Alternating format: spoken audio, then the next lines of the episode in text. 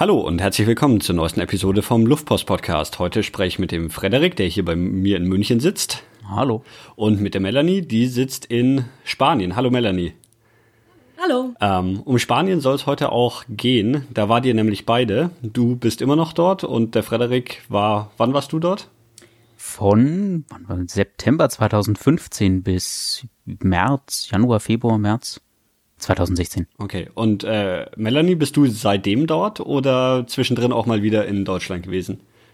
Ich war zwischendrin wieder auch in Deutschland und bin jetzt wieder nach Madrid gezogen, also in eine andere Ecke als unser Studium damals. Okay, das war nämlich nicht in Madrid, sondern wo?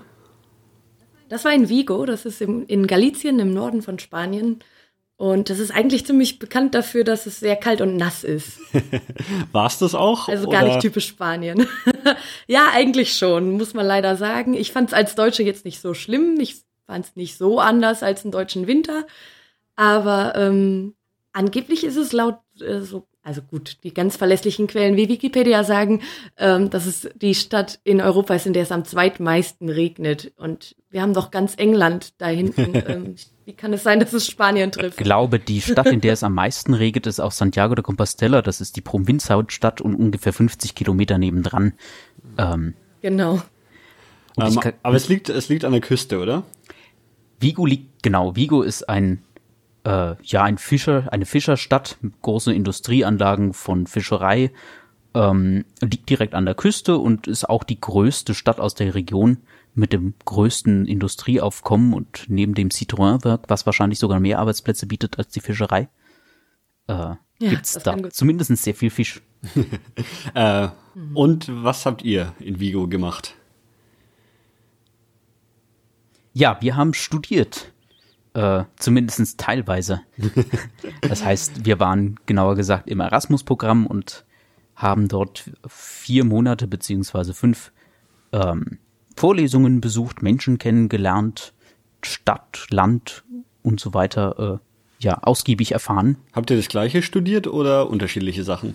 Nee, also ich komme aus einer ganz anderen Ecke als der Frederik. Ich mache, ähm, also ich habe den Master Kulturwirt studiert, so heißt der. Das war also eine Mischung aus Wirtschaftswissenschaften und Spanisch. Insofern lag das natürlich nahe, dass ich da ganz viele Literatur- und Kulturkurse belegt habe. Okay, und Frederik, was hast du studiert dort? Ja, nachdem es meinen Studiengang hier aus München Ergonomie äh, in Spanien nicht gibt, ist es ein relativ allgemeiner Industrial Engineering Studiengang gewesen ähm, aber auch sehr interessant, nachdem man sehr viele Möglichkeiten hatte, irgendwelche Vorlesungen zu besuchen. Und ich glaube, die einzigsten Vorlesungen, die an der Universität in Englisch gehalten wurden. Okay. ähm, und ihr wart beide mit dem Erasmus-Austauschprogramm äh, dort? Ganz genau. Ähm, Melanie, magst du mal kurz ein bisschen erklären, was Erasmus äh, ist? Ja, das ist das ähm, Mobilitätsprogramm von Europa. Es ist also die Idee dahinter, dass man sich bewirbt, um ein Semester oder auch zwei an einer anderen Universität innerhalb Europas zu studieren. Und eigentlich sollte man möglichst das weiter studieren, was man zu Hause auch äh, an Fächern hat. Das klappt aber wie jetzt bei Frederik nicht immer so. Das war auch bei mir dann ein bisschen schwierig. Ich kam zum Beispiel an und mir wurde gesagt, dass der Master den ich dort machen wollte, komplett gestrichen wurde. Das hast du dann vor Ort erfahren, ja? Ja, das okay. war denen leider auch nicht klar, dass man mir das äh, gerne auch hätte sagen dürfen. Und insofern ging dann die neue Kurssuche los, um wieder zu rechtfertigen, dass ich da auch wirklich genug Credits einheimse. So ist man ja immer im Studium unterwegs, dass man wirklich auch sein Soll erfüllt. Ähm, Aber das, ja. das ist auch Teil von diesem Erasmus-Programm, dass man die Credits, die man an den ausländischen Unis macht, dann an seiner deutschen Uni quasi einbringen kann, oder wie? Genau, leider ist das oft utopisch. Also viele waren wirklich vor Ort und sagten, ich äh, mache hier alles Mögliche, aber ich weiß, es wird zu Hause nicht anerkannt. Und das ist eigentlich nicht die Idee. Es gibt auch so eine Studentencharta, in der das dann definiert wird, dass es also wirklich äquivalent ist wenn der Aufwand stimmt und dann muss das Thema nicht genau dasselbe sein, wie man das zu Hause hätte. Aber viele Professoren, ähm, wenn es dann konkret wird, sträuben sich dann doch dagegen, das anzuerkennen. Das ist natürlich überhaupt nicht schön. Okay, äh, wie waren eure Erfahrungen da, Frederik, bei dir zum Beispiel? Also bei mir war es äh, relativ anders als bei Melanie. Äh, ich bin mhm. von vornherein damit der Einstellung daran gegangen, naja, ich werde wahrscheinlich nicht sehr viele Credits mitnehmen und habe hier in Deutschland tatsächlich auch ein Urlaubssemester angemeldet. Äh, Ähm, sprich, gar nicht davon ausgegangen, irgendwelche Credits mitnehmen zu können. Am Ende konnte ich aber, glaube ich, sogar noch fünf Punkte oder so anrechnen lassen. Aber das war auch mehr oder weniger nur Zufall ähm, und nicht eingeplant. Okay, ähm, welche Voraussetzungen muss man denn erfüllen, wenn man so einen Erasmus-Austausch äh, teilnehmen will? Ich glaube, das kommt ganz auf die Uni an. Zum Beispiel habe ich bei meinem ersten ähm, Auslandsaufenthalt, ich war schon in Cadiz vorher, für ein Semester, da musste ich richtig viel einreichen. Also da ging es über den Lebenslauf und welche Kurse ich schon alle belegt hatte und ein Motivationsschreiben war, was würde ich tun, um die Verbindung zu Deutschland besser ähm, herzustellen, dann vor Ort und so weiter. Ähm, und dadurch hat man dann drei Unis angegeben, an denen man gerne sein würde und es wurde dann verteilt, je nach Bewerbung, wo man jetzt hinkommen könnte. In Vigo war das für mich ganz anders. Das war schon im Master und an einer anderen Uni. Und insofern ähm, habe ich da relativ spontan mich dazu entschieden und es war eigentlich ein Restplatz. Insofern hieß es, ach ja, wir haben noch Plätze frei. und ich sagte, ja, ich habe Lust zu, zu fahren. Ähm, und dann hat man sich auf Vigo geeinigt. Da war überhaupt kein Papierkram mehr notwendig. Das war ganz entspannt. Okay, bei dir auch so, Frederik? Ja, im Grunde ähnlich. Ähm, meine Fakultät bietet eigentlich keine Möglichkeit an, ins Ausland zu gehen. Dafür sind wir viel zu klein. Ähm, insofern dürfte ich mich auch auf Restplätze bewerben auf anderen Fakultäten. Ähm, und die haben natürlich auch ein Motivationsschreiben vorausgesetzt, diverse Formulare, durch die man sich durchkämpfen sollte. Mhm, bis irgendwann die Betreuerin zu mir meinte, nun warten Sie mal ab, reichen Sie das noch gar nicht ein. Ähm, wir müssen auf, auf Restplätze warten. Naja, und am Ende habe ich sie dann einfach noch gefragt, okay, wo könnte ich denn noch hingehen? Ich würde gerne an die Küste und nach Spanien. Und dann meinte sie, hier, nehmen Sie doch Vigo. Ich kann Sie da sofort auf die Liste setzen. Insofern am Ende ziemlich direkt bekommen. Und äh, gibt da so viele Unis, dass man, also wenn, wenn du jetzt mit deinen konkreten Vorstellungen, ich will an die Küste und nach Spanien, ähm, dass es dann immer noch irgendwie zehn Unis zur Auswahl gibt? Oder wie viele Unis nehmen denn da teil? Also ich weiß nicht, wie viele es jetzt konkret in Spanien sind. Es ist auch immer abhängig von der Universität, in der man hier in Deutschland eingeschrieben ist äh, nachdem jede Universität seine eigenen Verknüpfungen hatte. Aber da gibt es schon sicherlich sehr, sehr viele, sowohl in den größeren Städten als auch in den kleineren. Äh, in Spanien, äh, sogar auf den Kanaren kann man in Teneriffa beispielsweise an die Universität dort gehen, wenn man aus Nürnberg kommt, zufälligerweise. Äh, also Möglichkeiten gibt es da wohl viele. Okay. Ähm, ich weiß gar nicht, wie das in Spanien mit Studiengebühren ist, ähm, aber was, wie hat euch das betroffen als äh, Austauschstudenten? Ja, also ist, das Konzept ist eigentlich so, dass man immer die, die heim, heimatliche Studiengebühr weiterzahlt, egal ob man in einem anderen Land ist, wo es vielleicht teurer oder günstiger wäre. Und auch an die, äh, an die Uni in Deutschland dann oder an die spanische Uni? Genau. Nee, also das, die, die Gebühren bleiben sozusagen zu Hause. Mhm. Ähm, allerdings ist das für Spanier oft so ein bisschen ein fauler Deal, weil das ähm, bei denen ein anderes System ist als bei uns und sie im Grunde pro Credit ihre Studiengebühren zahlen. Das heißt, je nachdem, wie viel sie in einem Semester erledigen, wird es teurer oder eben günstiger. Mm. und, und je nachdem, wenn man den Kurs dann noch ein zweites Mal belegt, dann ist er auch wieder teurer. Man, ich finde das immer ein bisschen merkwürdig. Ich habe das Gefühl, das ist so, ich hätte gerne fünf Gramm Bildung und das ist jetzt fünf Credits wert. Aber gut, so ist das an verschiedenen Unis. Okay. Äh, allerdings bekommt man auch Geld fürs Erasmus-Programm. Äh, das ist zwar nicht sehr viel und das ist mehr oder weniger nur ein kleiner Notgroschen, ähm, aber pro Monat bekommt man so ungefähr 150 bis 250 Euro ausgezahlt, je nachdem, wohin man geht. Ich glaube, da gibt es drei Länderkategorien. Am meisten bekommt man in der Schweiz und in, in Finnland und am wenigsten unter anderem in Spanien. Äh, aber es ist für ja eigentlich immer noch relativ gutes Geld, während man hier in Deutschland noch irgendwas drauf bezahlen müsste. Mhm. Ähm, also dann angenommen, wir, wir haben irgendwie unser Motivationsschreiben wurde angenommen, wir haben eine Uni in Spanien und an der Küste gefunden, ähm, dann kann es eigentlich losgehen. Muss man sonst irgendwas noch machen? Hm, also wenn man Lust hat, kann man natürlich einen Sprachkurs belegen. Ja, wie, wie ist das? Sprecht ihr Spanisch? Ja. Aber bei mir lag das viel daran, dass ich, wie gesagt, in Vigo schon den äh, dritten mhm. Aufenthalt in Spanien dann erledigt habe. Insofern war der Sprachkurs jetzt für mich kein Thema mehr. Das war jetzt wirklich Studieren, ähm, also Spanisch und Wirtschaftswissenschaften. In diese Kurse habe ich dann mhm. belegt. Für Frederik, ich glaube, du hattest einen Sprachkurs Je neben den no normalen Unikursen. Ja, ich hatte vorher schon zwei Sprachkurse belegt und ich war auf A2-Niveau, also es gibt da so sechs verschiedene Niveaus und habe dann vor Ort auch noch den, das nächste Niveau besucht, in der Hoffnung, mich da ordentlich darauf vorzubereiten. Hm, man schafft es aber auch tatsächlich mit verhältnismäßig wenig Spanischkenntnissen zu überleben. Zumindest. Du meintest ja, die Vorlesungen sind auf Englisch bei dir zumindest gewesen? Ja, ich habe, glaube ich, die einzigsten drei in der ganzen Universität erwischt, äh, die es tatsächlich auf Englisch gab. Hm, das ist generell für die Uni wahrscheinlich eher ungewöhnlich und dort, wenn man sich mit der ganz normalen Einheits einheitlichen Bevölkerung unterhält, dann ist es schon sehr vorteilhaft, wenn man drei, vier Wörter Spanisch spricht. Mhm. Mhm. Ja, eindeutig. Also Englisch kann dort unten, naja, nicht sehr viele Menschen. Äh, von den Jüngeren natürlich klar ein paar, aber doch deutlich weniger, als hier es hier in Deutschland beispielsweise so ist. Ist Vigo eine, eine Studentenstadt oder sind da viele auch dann Austauschstudenten oder sei, seid ihr dann so die, die Exoten aus Deutschland gewesen und sonst waren nur Einheimische da? Nee, es waren schon sehr viele äh, aus ganz Europa vor Ort.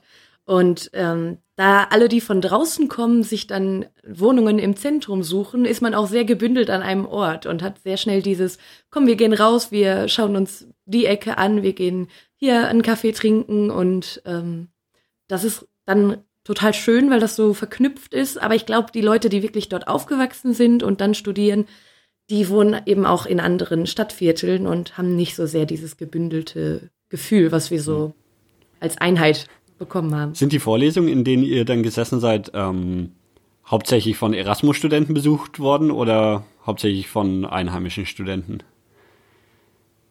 Also für Spanisch gab es so zwei, drei, die wirklich nur für Ausländer konzipiert worden waren, damit man eben die spanische Kultur von außen kennenlernen könnte. Mhm.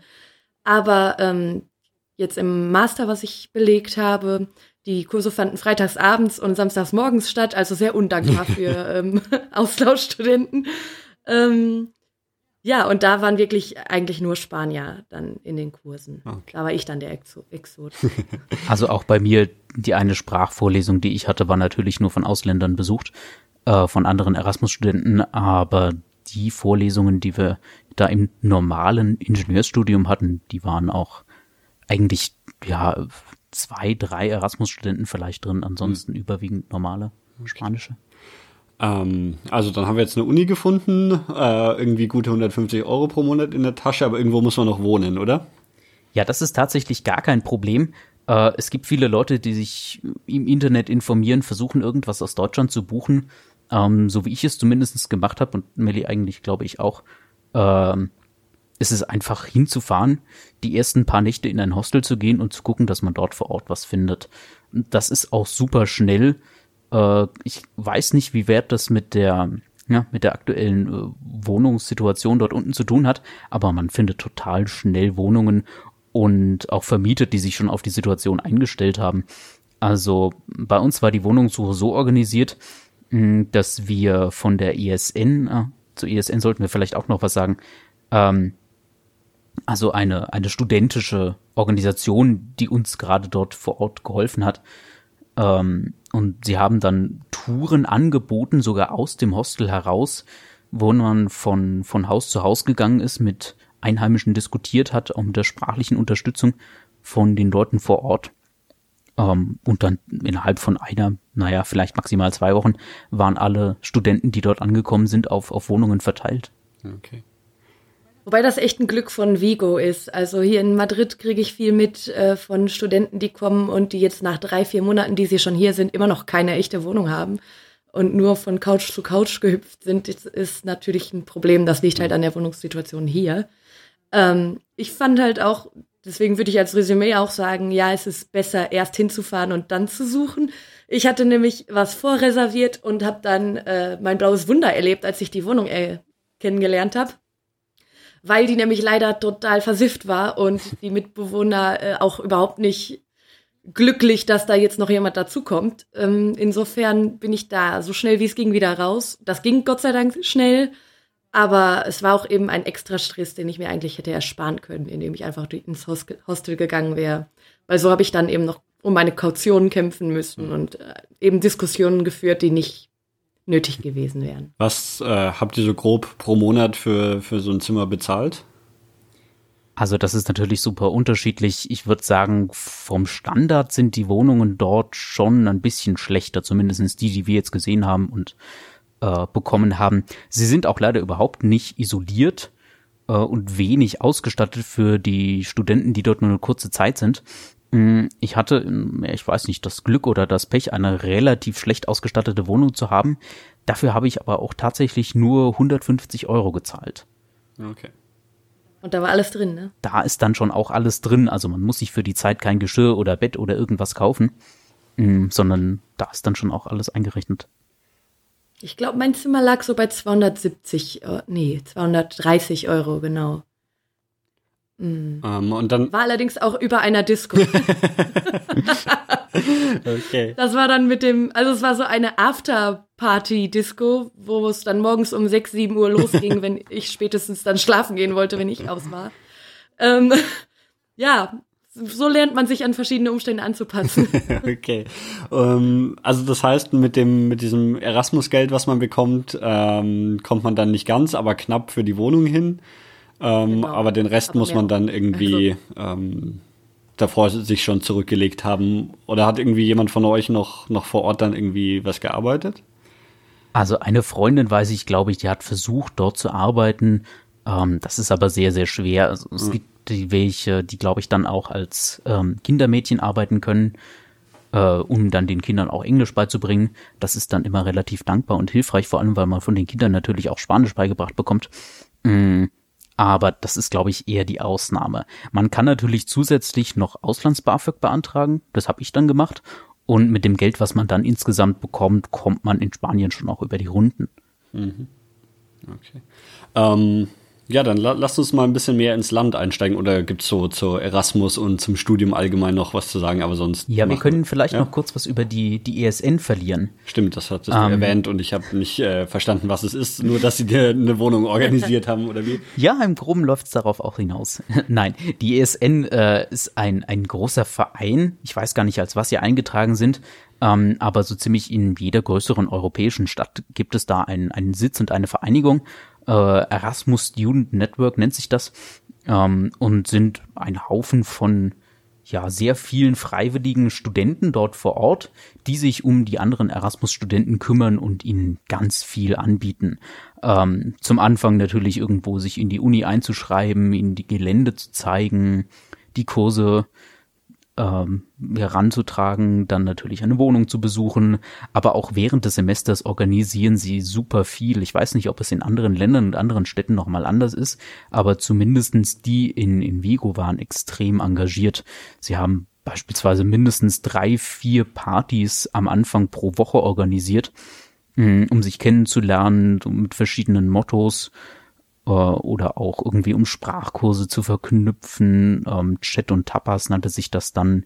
Sie hatten Verbindungen zu den Clubbesitzern und haben dann irgendwie noch spezielle Deals rausgeholt, so dass dann an einem Abend pro Woche, und das hat sich auch bis zum Ende durchgezogen, immer alle Studenten irgendwo in einem Club gefunden haben, eingefunden haben und dann zum nächsten gezogen sind, wo es dann auch nochmal wieder Gutscheine gab. Ich weiß nicht, wie die das hingekriegt haben, aber was, was Feiern angeht, sind die da äh, wirklich sehr versiert. Ähm, ja. Schlagen dann am Anfang vom Semester plötzlich irgendwie die Studenten aus ganz Europa irgendwie gleichzeitig oder mehr oder weniger gleichzeitig in, in der Stadt auf und äh, ja, eigentlich kann man das tatsächlich so sagen, ja. Und das ist natürlich die spannendste Phase, weil man noch ganz neugierig ist und keinen kennt ja. und ähm, einfach jeden Tag neue Gesichter sieht und sich da sehr gut drauf einlassen kann. Woher kamen so die, die meisten äh, Auslandsstudenten? Ich würde fast. Also ich habe unglaublich viele Mexikaner kennengelernt. Ich glaube, das waren über 30. Also. ja, das stimmt. Also ich glaube, aus anderen spanisch sprechenden Ländern, also vor allem Südamerika, sind es extrem viele gewesen, aber ich würde fast sagen, von überall. Mhm. Also wir hatten einige Franzosen dabei, natürlich auch noch andere Deutsche, ähm, ein, mhm. ein oder zwei Briten, mh, hm, Polen, einige und auch aus anderen, ich glaube aus der Ukraine mindestens noch zwei oder drei äh, überhaupt überraschend viele Polen, glaube ich, auch noch dabei. Mm, Italiener waren auch noch einige dabei, nachdem Italienisch und Spanisch nicht so weit auseinander liegen, äh, lernen die das innerhalb von zwei Wochen einfach durch Zuhören. äh, das heißt, Spanien ja. ist auch ein super beliebtes Ziel für Italiener. Ähm, Amerikanerinnen noch einen ganzen Haufen. Okay. Aber also quasi dann auch die Mexikaner und die, die Amerikaner, die waren dann nicht über Erasmus oder so irgendwie über Genau, die haben natürlich andere Austauschprogramme mhm. und Stipendien, durch die sie dann herkommen. Meistens lukrativer als das, was uns so angeboten wird, aber das ist ja auch nötig, wenn man aus so weit ja. herkommt. Ähm, ja, und äh, die werden aber genauso mit eingebunden in das Erasmus Student Network wie die Leute aus Europa. Also okay. das lief wunderbar. Ähm, wie war so euer erster Eindruck von, von der Stadt, von Vigo? Du meintest ja schon, äh, es ist nass da. War es dann auch, als ihr angekommen seid, äh, so regnerisch? nee, als wir angekommen sind, war, glaube ich, Hochsommer. Also ich glaube, ich kam Ende August an und es war wirklich äh, wunderschön. Ein, ein typischer spanischer, wie man sich den so ausmalt, Tag. Und ich, ich wurde auch direkt von dem nettesten Taxifahrer aller Zeiten zu meiner Wohnung gebracht. Ähm, der also wirklich auch, das war so süß, er ist dann um eine Einbahnstraße nochmal rumgefahren, um mich an der anderen Seite näher an der Haustür rauszulassen und ähm, den Koffer auch zu tragen. Und ja, letztlich war es dann doch noch lange sonnig und die Leute sind auch echt noch lange an den Strand gegangen, bis in den Oktober rein, glaube ich, schon noch. Und dann wurde es aber auch schlagartig äh, regnerisch. Okay. Also Vigo liegt ja direkt an der Küste und dort oben im Norden scheint die Sonne auch noch relativ stark. Das heißt, selbst im November kann man eigentlich sogar noch ins Wasser gehen.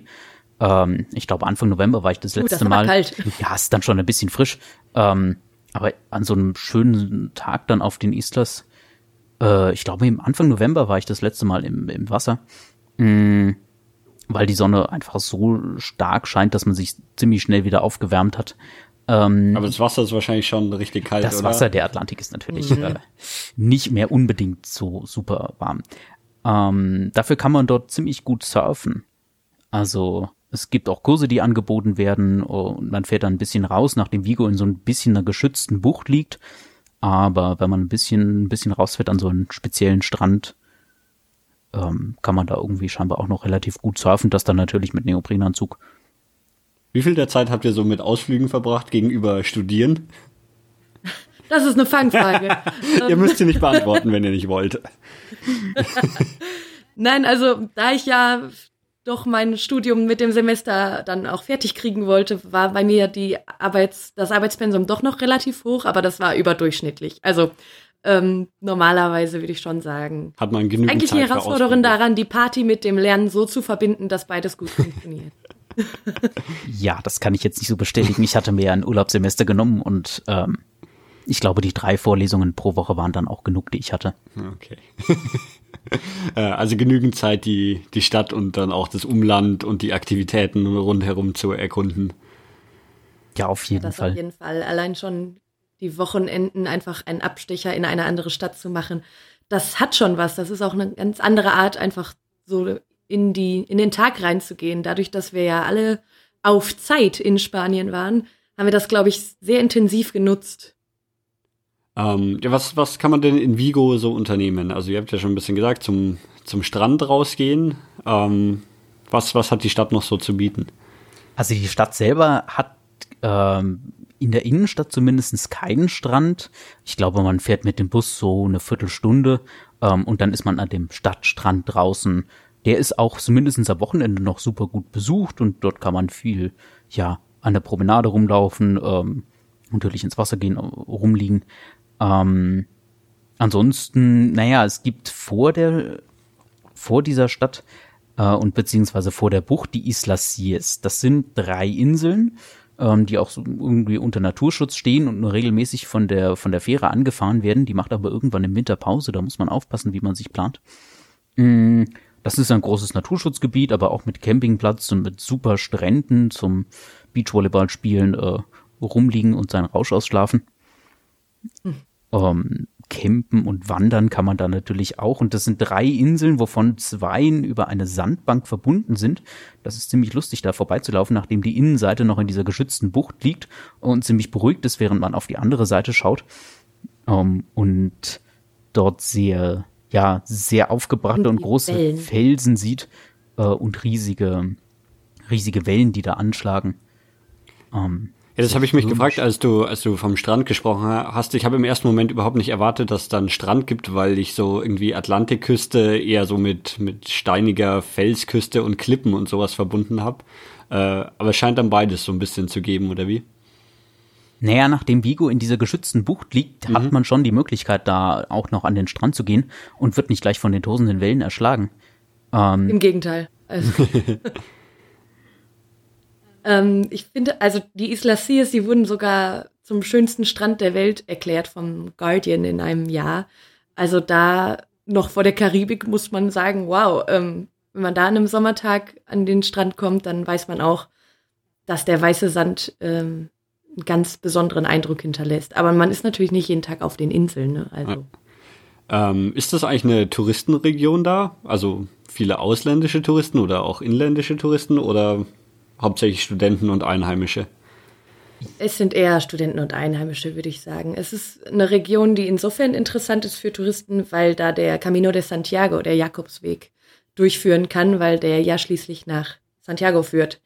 Und das ist ja eine Stadt, die sehr nah an Vigo liegt. Und ähm, insofern, wenn man ein bisschen aus der Stadt rausfährt und so in die Naturgebiete kommt, dann kommt man an wunderschöne Kapellen und alte Kloster, die dann auch an schönen Flüssen liegen, wo, wo dann Touristen vorbeikommen, die halt Pilger sind. Mhm. Also das ist wirklich sehr und verbreitet. Das ist aber dann quasi schon ganz das Ende vom Jakobsweg, oder?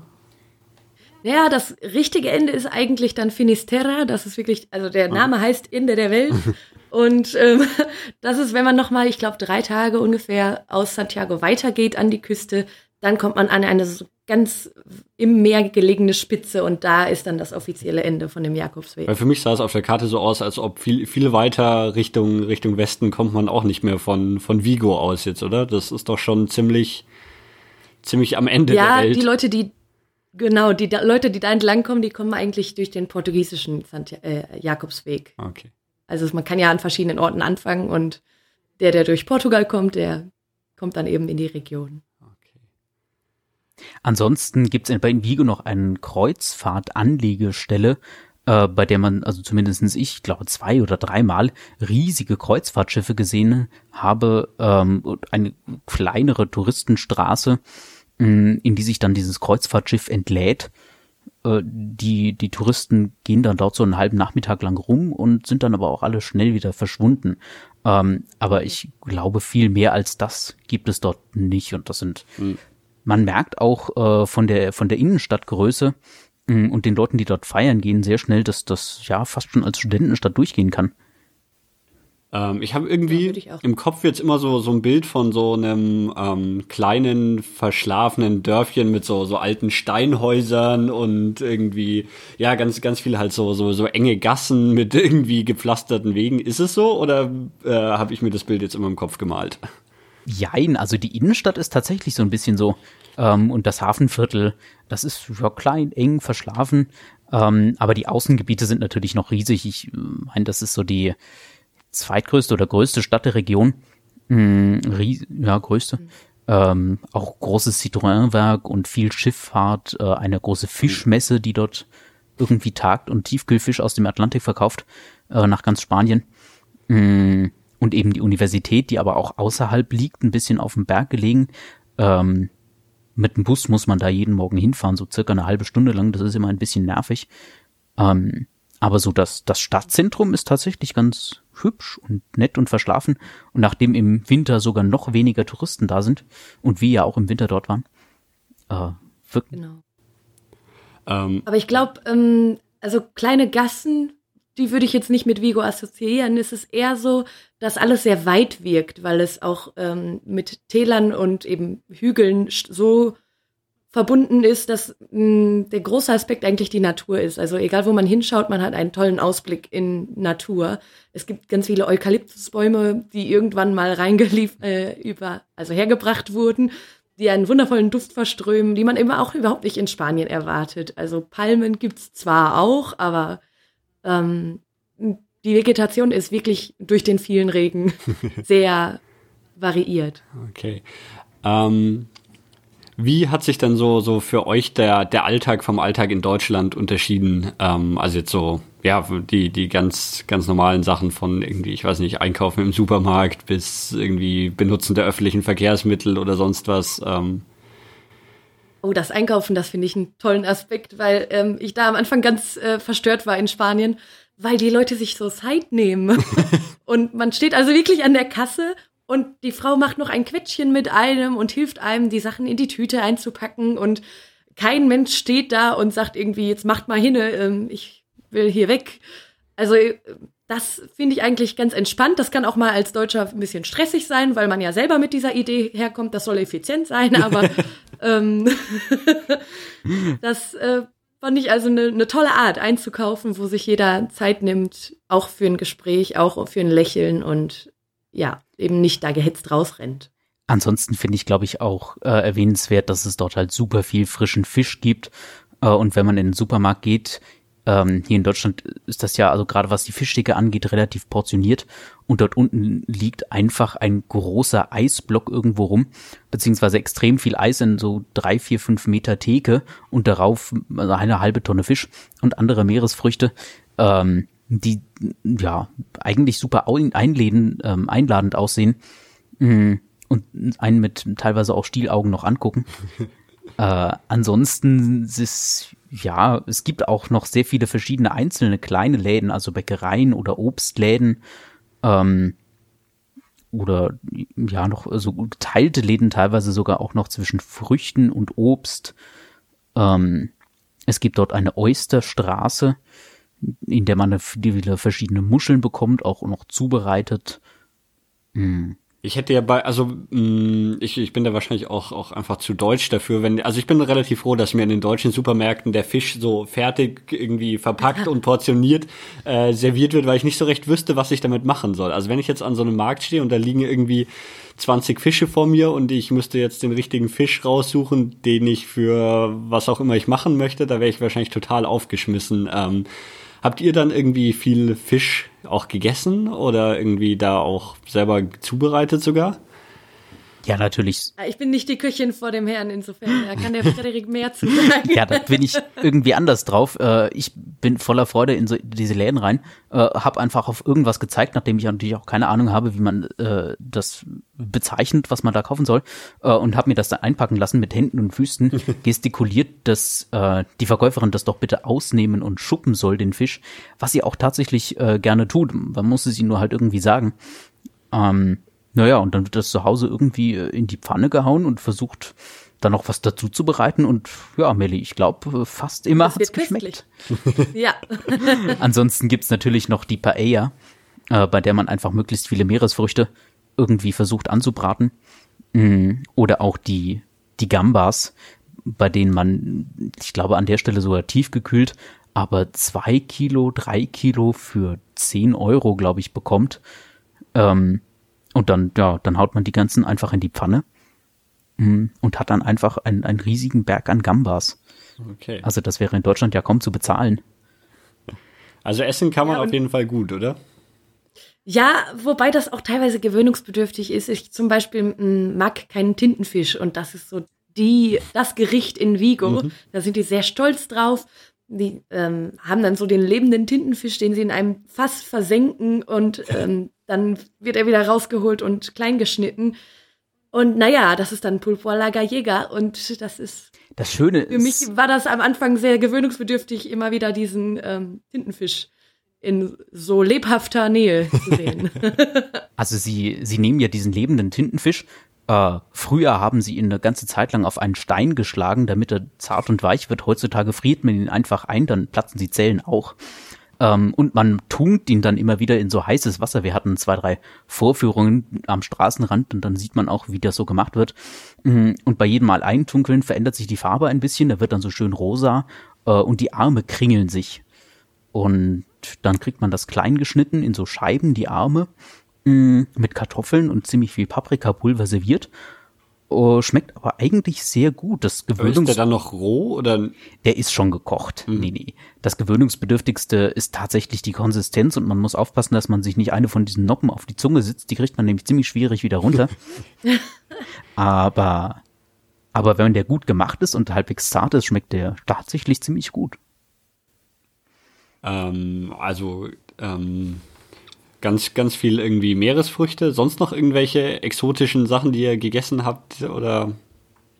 Ja, eher noch die Getränke. Ähm, da gibt's nämlich in Galicien äh, Crema de Orujo heißt das. Das ist ähm, ein so ein bisschen wie Baileys, einfach ein, eine Art Likör, der sehr cremig ist. Mhm. Und, ähm, und es gibt noch einen, welcher ist das nochmal? Äh, Likor Café. Das ist also ein, ein Likör, der wirklich nach Kaffee schmeckt. Und ich glaube, der macht einen auch so wach wie Kaffee.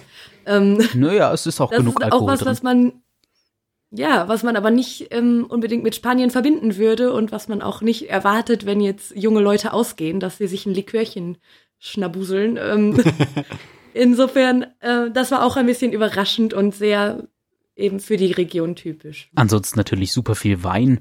Äh, man kann so ziemlich in jeder Bar irgendeinen Hauswein bestellen äh, und trifft selten irgendwas anderes an als Rioja, aber auch selten irgendwas Schlechtes.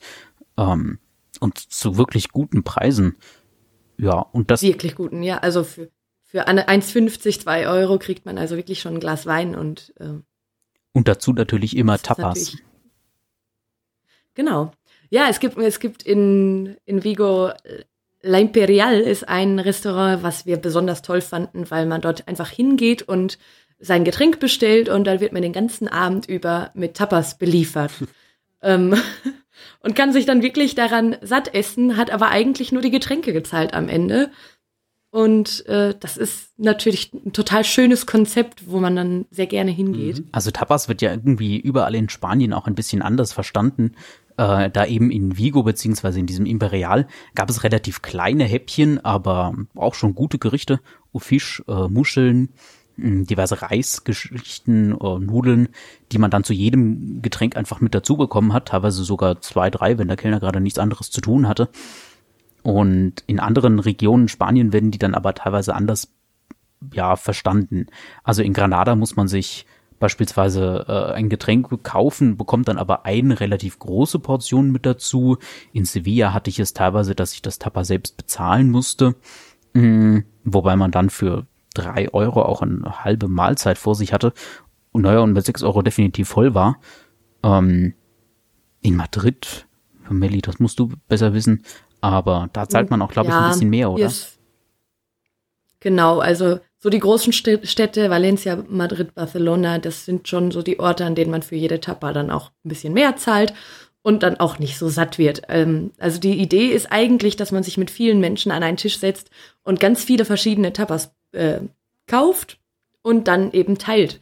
Also es fand ich auch so eine schöne Art zu essen, weil man äh, ständig über den Tisch rüberreicht und sagt, hier möchtest du davon noch und ich probiere mal von diesem mhm. Teller. Mhm.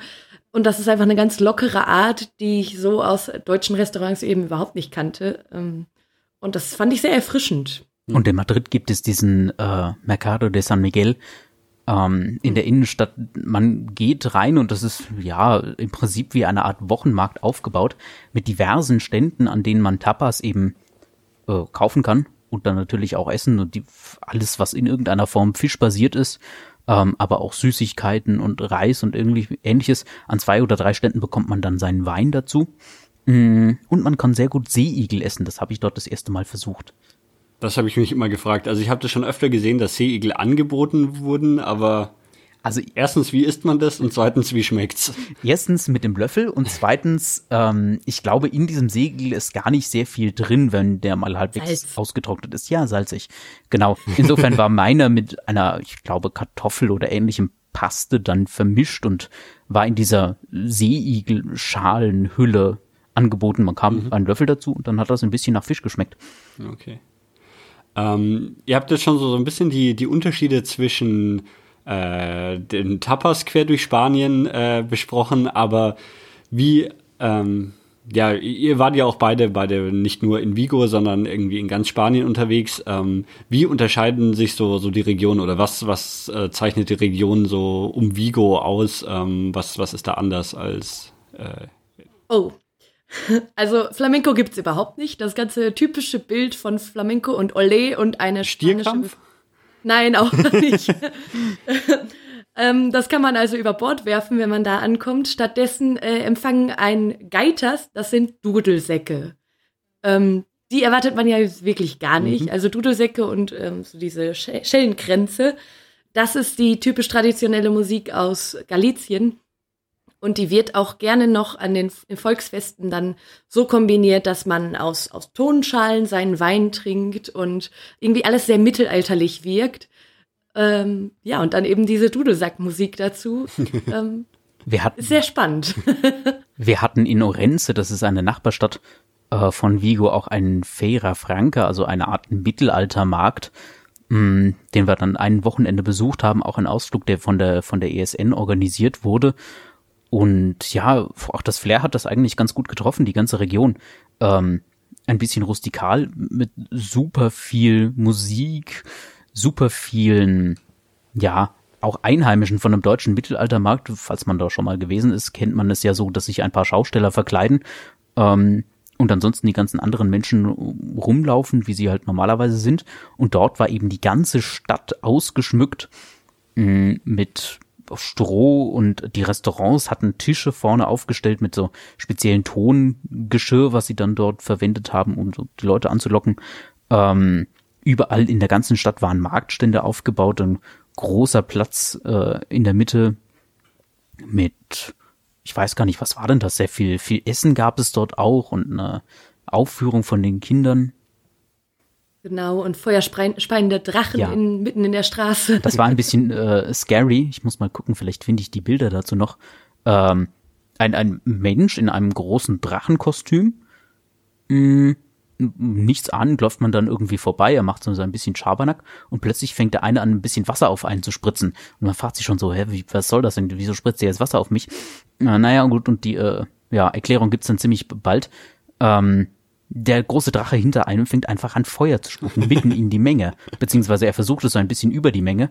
Äh, und das ist doch schon äußerst scary und nach deutschen Sicherheitsvorschriften sicherlich nicht ganz, ach naja, ein bisschen flexibel.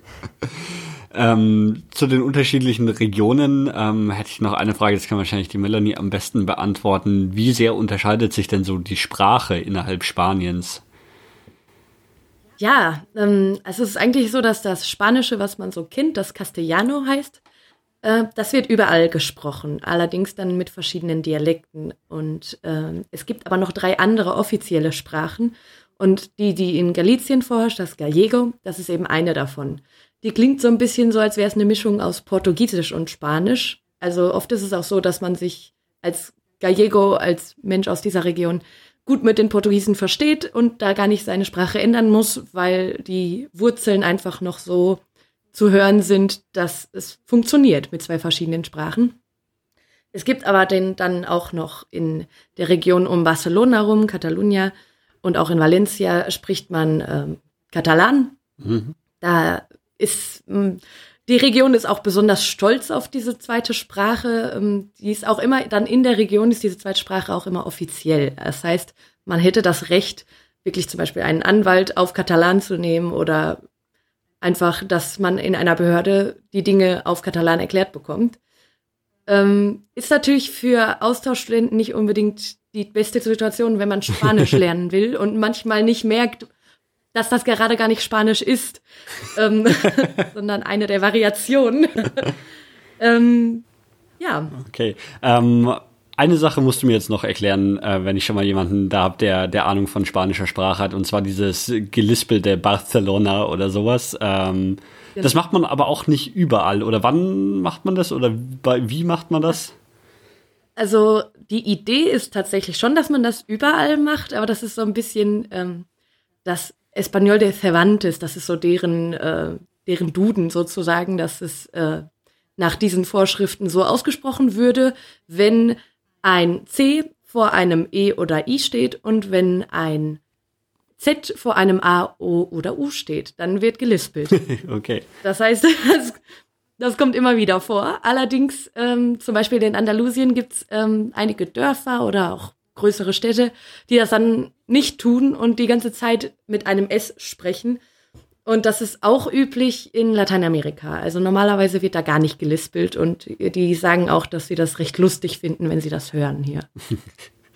Okay, ähm, dann lasst uns mal so ein bisschen ähm, aus der Stadt rausgehen und die, ihr habt ja jetzt schon den, den einen Ausflug zu dem Mittelaltermarkt angesprochen, aber ihr habt sicherlich noch, noch viel mehr Ausflüge gemacht. Was, was gibt's denn da noch so zu erzählen? Also vielleicht im Norden von äh, Spanien beziehungsweise in Galicien kann man natürlich noch Santiago de Compostela erwähnen. Äh, die Wallfahrer Hauptstadt, das ist auch die, die Hauptstadt von, von Galicien, eben von dieser Region dort vor Ort. Ähm, auch keine große Stadt, äh, aber extrem viele, naja, man möchte fast schon sagen, mittelalterliche Monumentalbauten.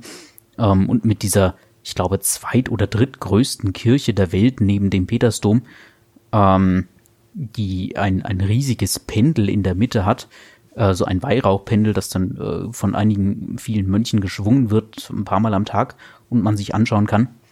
Mm, ja, natürlich ein riesiger Pilgerort, aber auch ganz nett, um sich die Stadt einfach mal anzuschauen. Ähm, von, von dort aus haben wir, glaube ich, zweimal einen Tagesausflug gemacht. Einmal auch von der ESN organisiert. Mm, den gab es da noch natürlich. Was natürlich auch schön ist, ist ähm, in Orense, da wo wir die, diese Mittel, das Mittelalterfest erwähnt hatten, da gibt es Thermalbäder. Also es sind wirklich Quellen, die aus der Erde kommen und die als Bäder den ganzen Tag über geöffnet sind, also theoretisch auch nachts. Ähm, und man kann da einfach hingehen. Man muss also überhaupt nicht bezahlen. Es gibt auch welche, die dann organisiert sind und die richtig mit einem Bad angeschlossen sind, wo, wo es dann Eintritt gibt. Aber diese öffentlichen, einfach quasi Löcher im Boden, wo dann der Thermalwasser herkommt, das, ähm, da kann man einfach hingehen und das ist ähm, tatsächlich ein spannender Ort, da so mitten an einem Fluss sich zu entspannen. Hattest du irgendwie, also normalerweise kenne ich das immer in Vulkanregionen, dass es so sowas gibt. Also irgendwie Island gibt's ja ganz viel, in Japan auch, aber da gibt's auch überall lauter Vulkane. Aber Vulkane gibt's da nicht, oder? Nee, genau. Also ich glaube nicht, dass es dort wirklich Vulkane gibt, aber von diesen Thermalquellen gibt es wohl eine ganze Menge. Ähm, als wir dort waren, das war schon im Januar, ähm, nach Silvester, war noch, war noch eine Familie bei uns dann mit in diesen Becken gesessen. Ähm, und ein paar davon sprachen auch Deutsch und die haben uns dann erzählt, beziehungsweise Englisch, ähm, dass es im Wald noch sehr viele mehr von diesen Quellen gibt und teilweise irgendwo einfach kleine gefasste Löcher, in die man sich dann mitten auf einem Waldspaziergang auch noch reinsetzen kann. Also davon gibt es wohl ziemlich viele. Ähm, ansonsten, ja, dort wo wir waren, waren so drei größere Becken in unterschiedlichen äh, ja, Hitzeabstufungen. Und wenn man es im einen nicht mehr ausgehalten hat, musste man dann in den nächsten gehen. Ähm, das ist aber tatsächlich wunderschön, wenn man einfach mitten im Winter und draußen bei Minus, naja, fast Minusgraden. Wie kalt wurde es denn so im Winter? Hm. Also im Hochsommer angekommen ähm, und also so richtig im Hochsommer waren wir ja gar nicht mehr dort. Äh, ich schätze mal, naja, also an heißen Tagen sicherlich auch noch über 20 Grad, 25 Grad. Ähm, dann aber schon relativ schnell auf ein angenehmes Level. Das ist so wirklich unter 5 Grad? Naja, nee, ich glaube, unter 5 Grad ist es niemals gefallen. Ich glaube auch, das war so die Grenze. Die wichtige Frage ist eher, wie feucht wurde es im Winter? äh, okay. Geschneit hat es genau, dann. Und wurde die Wäsche jemals trocken? also, äh, nein. Ähm, ich bin, ich glaube, Mitte Januar irgendwann dann gefahren. Und ich schätze mal ungefähr seit, na, seit Dezember irgendwann Mitte Dezember hat es angefangen zu regnen und bis ich weg bin, hat es auch nicht mehr aufgehört zu regnen. Also gerade im Winter fällt sehr viel Regen davon. Ja, und ich bin aus Vigo dann äh, weiter nach Porto in Portugal gezogen, war da noch zwei Monate. Das, äh, also Februar, März ist aber auch nicht die tollste Zeit, um in Porto zu sein, weil die Region genauso betroffen ist wie der Norden Spaniens mhm. von dem vielen Regen und dem Nebel. Das hat was Mystisches und ist ja auch schön, aber irgendwann reicht es natürlich dann auch. ähm, es ist ja eh, also Vigo selber ist ja auch fast schon Portugal, oder? Also sehr nah an der Grenze. Äh, genau. es ist tatsächlich so, dass man in Tui, das ist ein Städtchen, ähm, da ist man in Spanien und hat dann einen Fluss, den Minho. Und über diesen Fluss hinweg führt eine Brücke nach Portugal. Also man steht wirklich auf dem einen Ende äh, dieser Brücke und sieht das nächste Land. Und ich finde das immer ganz hm, faszinierend, solche Orte, wo man dann auch mitten auf der Brücke möglicherweise das Handynetz verlieren könnte, weil ja jetzt nicht mehr Spanien, sondern Portugal ähm, angesagt ist. Also ja. Okay, ähm, ist der oder mh, mm, wie, wie, wie ist so das Verhältnis der, der beiden Länder da zueinander? Hat, hat Portugal da einen Einfluss auf Spanien oder eher andersrum? Oder? Ähm, ich glaube, es ist, ja, Einfluss ist schwierig zu sagen. Hm. Ich glaube, sie sind insgesamt schon freundschaftlich, aber ähm, es ist so ein bisschen, Portugal ist der kleine Bruder, der nicht immer so ernst genommen wird. Ich fürchte, so könnte man es zusammenfassen. Klingt fast wie Deutschland und Österreich. So wollte ich es jetzt nicht sagen, aber doch, die, der Vergleich kam mir auch in den Sinn. Ähm. Dazu muss man aber sagen, dass sich Galicien und Portugal wirklich wenig unterscheiden. Ähm, und wir haben natürlich auch einige Ausflüge gemacht in den Norden von Portugal. Ähm, Braga und dieses Guimaraes. wunderschöne kleine Städtchen. Mh, mm, gar nicht viel überlaufen, was vielleicht auch an der Saison gelegen haben mag. Äh, oder eben dieses Tui, wo man übrigens super feiern gehen kann nachts, ähm, was man überhaupt nicht denkt von so einem kleinen Städtchen.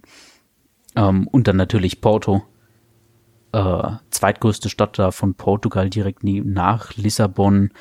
Ähm, super Wie lange braucht man so nach Porto jetzt von, von Vigo aus und wie war die überhaupt unterwegs? Also einmal haben wir uns, glaube ich, ein Auto geliehen äh, aber nur um nach Orense zu fahren, nachdem dort die Busverbindung sehr schlecht ist.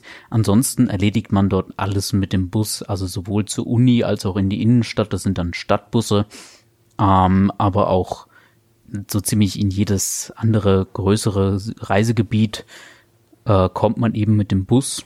Hm, wobei die, die Reise dem oder dem Zug, ja. Äh, aber ich glaube, mit dem Zug bin ich nur einmal gefahren nach, ähm, nach Santiago. Das war relativ am Anfang. Ansonsten muss man sagen, dass die Businfrastruktur dort deutlich besser ausgestattet ist als hier in Deutschland. Ähm, und auch so ein Reisebus, das, das ist, hat schon fast was äh, von einem Hotel, das auf Rädern da rumfährt.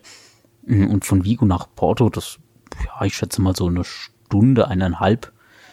Ja. Wobei es äh, da eine Zeitverschiebung gibt. Also man fährt ungefähr um 23 Uhr los und kommt um 23 Uhr nach eineinhalb Stunden Fahrt wieder an. okay, weil Portugal eine andere auf Zeit der Brücke. Ja, also ich, Portugal ist eine Stunde äh, weiter weg von Deutschland. Mhm. Und Spanien und Deutschland liegen auf einer Zeitzone. Äh, das stelle ich mir aber dann echt gut vor auf dieser Brücke ähm, in wie so Tui, ähm, wenn wenn genau, auf der zurück in die Zukunft. Okay. Ähm, Gibt es sonst noch Ausflüge, die, die ihr unternommen habt oder was? Ähm? Ja, also neben den Inseln, äh, wo man zwei, dreimal war und eben den heißen Quellen in Orense, ähm, dann Santiago, also als, als Touristen- und, und Pilgerstadt ein bisschen, äh, wo wir natürlich auch mit der ESN andere Universitäten besucht haben mh, hm, und mal mit, mit den dortigen Leuten feiern waren, äh, gab es noch zwei große andere Trips die die ESN organisiert hat. Äh, zumindest auf einem war ich dabei, nach Salamanca. Mm, mit einem kleinen Zwischenhalt in einem Oye Puebla de la San Baria. Ähm, und Salamanca ist, glaube ich, die älteste ähm, Universitätsstadt mit einer ziemlich großen Kapelle mm, und einer alten Innenstadt, die komplett aus rotem Sandstein gebaut ist, mit einer schönen Brücke, die da reinführt äh, und ja, der ältesten Universität von Spanien, scheinbar, so hat man uns zumindest erzählt. Ähm, und ja, es ist sehr nett. Ähm, man hat viel Historie, viel Tour, die einem dort geboten werden und natürlich jede Menge Studentenpartys auch wieder nachts. Ähm, und einige spannende und ja, etwas creepy ähm, na, Traditionen, die einem erzählt werden. Beispielsweise erinnere ich mich noch an einer Kirche, waren irgendwo sehr große alte römische Lettern gemalt, so an einem etwas dunkleren Farbe. Und dann hat man uns gefragt, wie lange die denn da schon an der Wand hängen. Und naja, es waren irgendwie fünf, sechshundert Jahre, ähm, dass dort Studenten, die, die ihren Diploma bestanden haben, äh, irgendwie einen, einen Stierbullen geopfert haben und erst einmal durch die Stadt getrieben und dann mit Stierblut diese Ziffern, also ihren, ihren Anfangsbuchstaben irgendwo in die Kirche geschrieben haben. Das ist ein bisschen creepy, aber dann ja doch irgendwo lustig. Ich habe ja vorhin schon mal die Klischeefrage nach dem Stierkampf äh, gestellt. Habt ihr, habt ihr irgendwo einen Stierkampf gesehen bei euren äh, Ausflügen oder sonst wo oder nicht? Ich weiß gar nicht, ob das wird das wird überhaupt noch viel gemacht oder ist es eh eher Oh, doch. Ja? In einigen Regionen schon noch. Zum Beispiel hatte man in Katalonien das äh, verboten, also mhm. bei Barcelona die ganze Gegend. Und jetzt ähm, vor ein paar Monaten kam dann äh, das, die offizielle Aussage, man kann es nicht verbieten, weil es laut Verfassung ein Kulturgut ist und sich da die, die Kommunität nicht dagegen stellen kann, was äh, also offiziell erlaubt ist. Mhm. Das finde ich selbst problematisch. Man merkt auch unter den Spaniern, dass die Meinungen da sehr auseinandergehen, was den Stierkampf angeht. Es ist einfach sehr viel Geld damit verbunden. Also es ist wirklich, allein so eine Tracht ist mehrere tausend Euro wert, die so ein Stierkämpfer dann trägt. Und ähm, das holt man natürlich durch die Eintritte wieder rein. Ich glaube aber, die sind vor allem durch Touristen tatsächlich mhm. generiert, diese Eintritte. Und ähm, ja, es ist oft so, dass man sechs Stiere an einem Stierkampftag dann äh, zu Fall bringt und es ist eigentlich, also Tierschützer schreien wirklich auf, weil ähm, es ein Fluchttier ist und da in diesem runden Raum nicht flüchten kann und dann ja auch noch lange mit Spießen und Speeren beworfen wird, bis es dann wirklich endlich sterben darf. Also es ist wirklich ein heikles Thema und äh, so ein Stierkampf kann dann wirklich auch stundenlang gehen, weil du ja für jeden Stier ein paar Stunden brauchst. Aber hast du jetzt inzwischen schon einen gesehen? Nein. Nein. Ich war einmal in der Stierkampfarena in Valencia, allerdings um ein Konzert zu sehen. Das war also mein Grund, um da hineinzugehen, um mal einfach das Gebäude von innen kennenzulernen. Also ich war ja am Ende von meinem Aufenthalt auch noch ein bisschen in Spanien unterwegs und so ziemlich an jeder Küstenstadt größeren. Ähm, und in Sevilla, Cadiz und auch in Malaga ähm, habe ich natürlich die, die Arenen schon auch gesehen. Aber ich glaube, ähm, erst ab Ostern werden die wieder bespielt. Und ja auch, ich glaube, primär im Süden. Äh, von Barcelona weiß ich, da hat man das in eine riesige Shopping Mall verwandelt. Ähm, da werden sicherlich keine Stiere mehr getötet. Okay. Ja, gut. Es gibt natürlich noch mehr. Aber gut. Ja, ähm, wie gesagt, ist ein schwieriges Thema und äh, in Sevilla finde ich es halt ganz nett, weil sie daraus wirklich ein Museum gemacht haben. Also die, äh, ich weiß gar nicht, kann auch sein, dass die noch aktiv kämpfen dort, aber auf jeden Fall ist es die größte Stierkampfarena ganz Spaniens und dort wird eben auch den Leuten gezeigt, was denn die Stierkampfkunst eigentlich so bedeutet. Wenn wir gerade eh schon so ein bisschen über Spanien im Allgemeinen sprechen, ähm, hat man ja in, in den letzten Jahren viel über so ähm, ja, Wirtschaftskrise, Jugendarbeitslosigkeit und so weiter äh, aus Spanien gehört. Und ihr meintet ja auch ganz am Anfang, dass die, dass die Wohnungen, ähm, also gerade in der Region, dass es sehr viele Wohnungen äh, gab, die offenbar leer stehen oder zu vermieten sind irgendwie. Ähm, hat man da sonst was mitgekriegt von, von irgendwie, dass es der, der Region irgendwie schlechter geht? Also ich als Student, der natürlich nur ein paar Monate da war, jetzt eher weniger. Man hat sich natürlich dort mit den Einheimischen unterhalten ähm, und ich weiß, dass ein paar Freunde von uns in, in Wohnungen gelebt haben, in WGs, in denen auch noch andere dort einheimische Studenten oder ja, andere Arbeiter gewohnt haben, die durchaus Schwierigkeiten hatten, noch einen Job zu finden. Ähm, ich glaube, Melli hat da andere Erfahrungen. Ja, genau. Ich war in Valencia in 2012, also als das noch ein richtig großes Thema war mit der Krise. In Valencia selbst, einfach weil es die drittgrößte Stadt Spaniens ist, da ist das nicht so ein schlimmes Thema gewesen. Aber später bin ich dann im selben Jahr noch nach Cadiz gezogen, nach Andalusien in den Süden. Und da ist wirklich äh, zeitweise eine 50-prozentige Jugendarbeitslosigkeitsrate gewesen. Ähm, ich glaube, das hat sich ein, etwas wieder erholt, ist aber immer noch nicht rosig. Ähm, ja, und da habe ich schon gemerkt, die, die Leute, die so im Studentenalter waren, die hatten meistens wirklich Pläne, sich von dort zu entfernen, einfach um Chancen zu bekommen. Mhm. Mussten sie quasi aus der Region raus. Und ähm, es war auch so zum Beispiel, ich war in einem Flamenco-Tanzkurs und dann kam eines Tages eine der Freundinnen einfach nicht mehr, das war eine erwachsene Frau, die also gearbeitet hatte und die dann sagte, nee, mein Mann hat den Job verloren, ich kann mir das jetzt nicht mehr leisten. Und das sind so Momente, wo man merkt, Mensch, so ein Tanzkurs, der dir einmal die Woche ein Lächeln ins Gesicht zaubert, den kannst du dir jetzt nicht mehr leisten, weil die Krise doch durchschlägt. Mhm. Und ähm, also ich auch in Barcelona, da habe ich eine Freundin in dem Jahr besucht. da waren wirklich viele junge Menschen in, in den U-Bahnen und haben Taschentücher verkauft oder irgendetwas und mit vielen Reden nach dem Motto, hey, ich finde nichts, ich möchte arbeiten, kann mir jemand helfen. Ähm, das bewegt einen dann schon sehr und ich finde auch, da merkt man, wie doch eigentlich Europa wirklich uns auch alle angeht und es nicht nur ein Thema ist, wo so, ja, ja, da in Spanien, die haben halt Fehler gemacht, jetzt geht's denen nicht gut.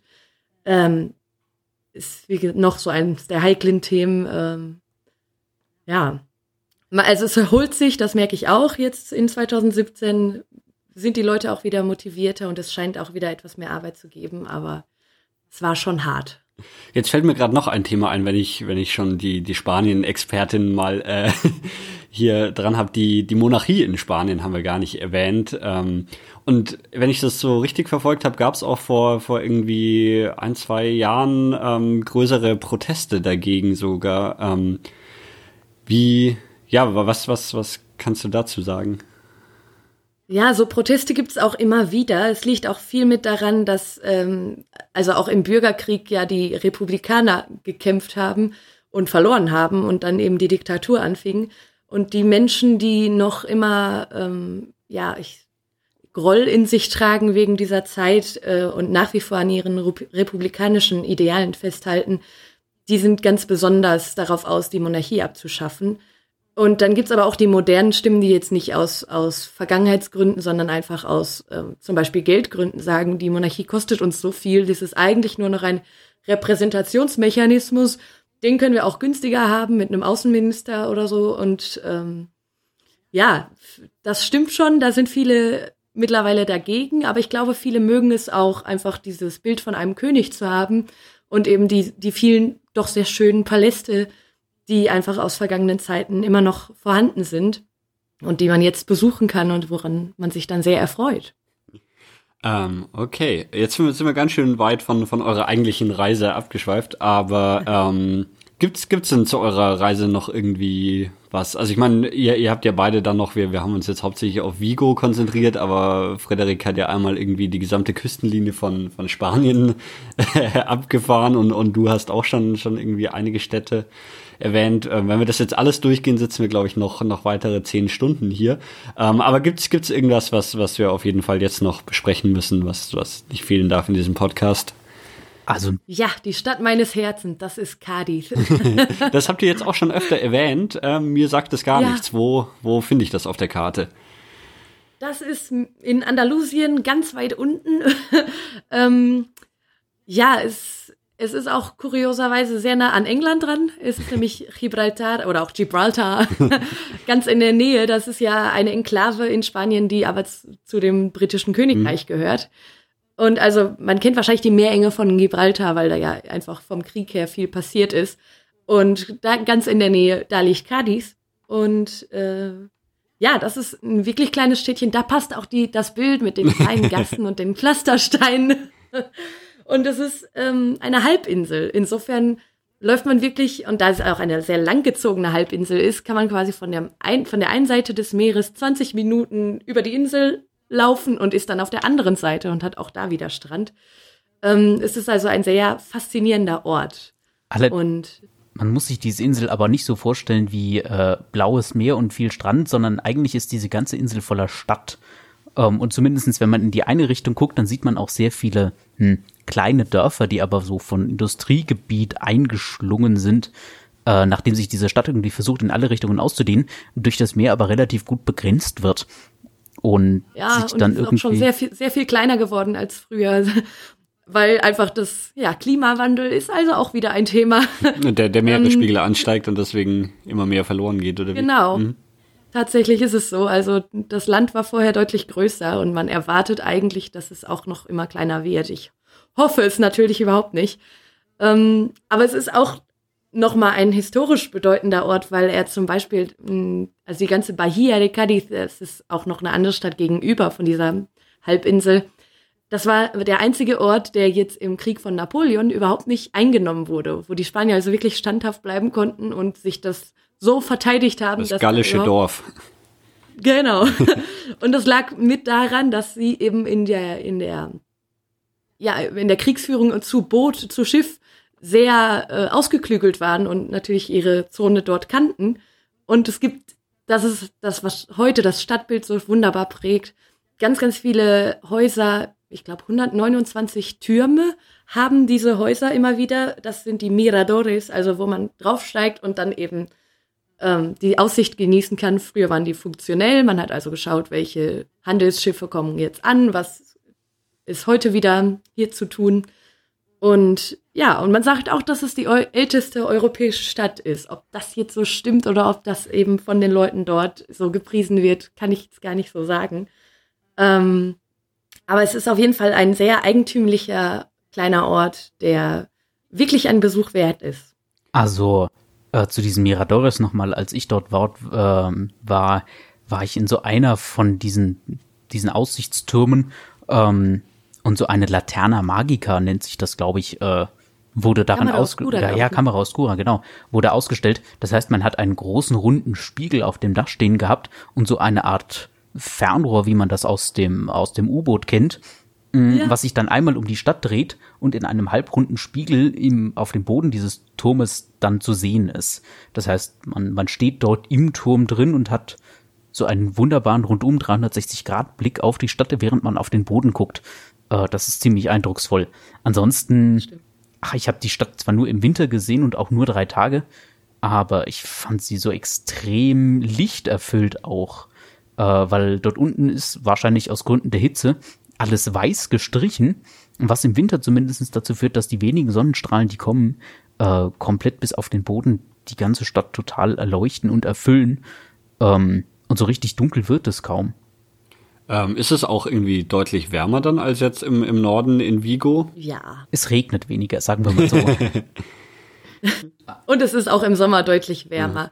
Jetzt in dem Ort ähm, ist es einfach wegen, wegen der Meereslage nicht, nicht ganz so heiß. Wenn man ein Stückchen weiter reinfährt nach Andalusien in Sevilla, da kann man schon mal 50 Grad Tage haben, weil die Stadt so eingekesselt ist, ah. ähm, dass da kein Lüftchen mehr durchweht. Und das finde ich an, auch an, an der Schmerzgrenze deutlich. Äh, ja. ja. Oh, zu dem gallischen Dorf, was du vorhin angesprochen hast, muss ich noch was sagen. Äh, wusstest du, dass Asterix ein Galicia war? Äh, ein Gallier, dachte ich bisher. Ja, ein, ein Gallier, äh, tatsächlich ein Galicier. Also zumindestens geht so die Sage darum rum.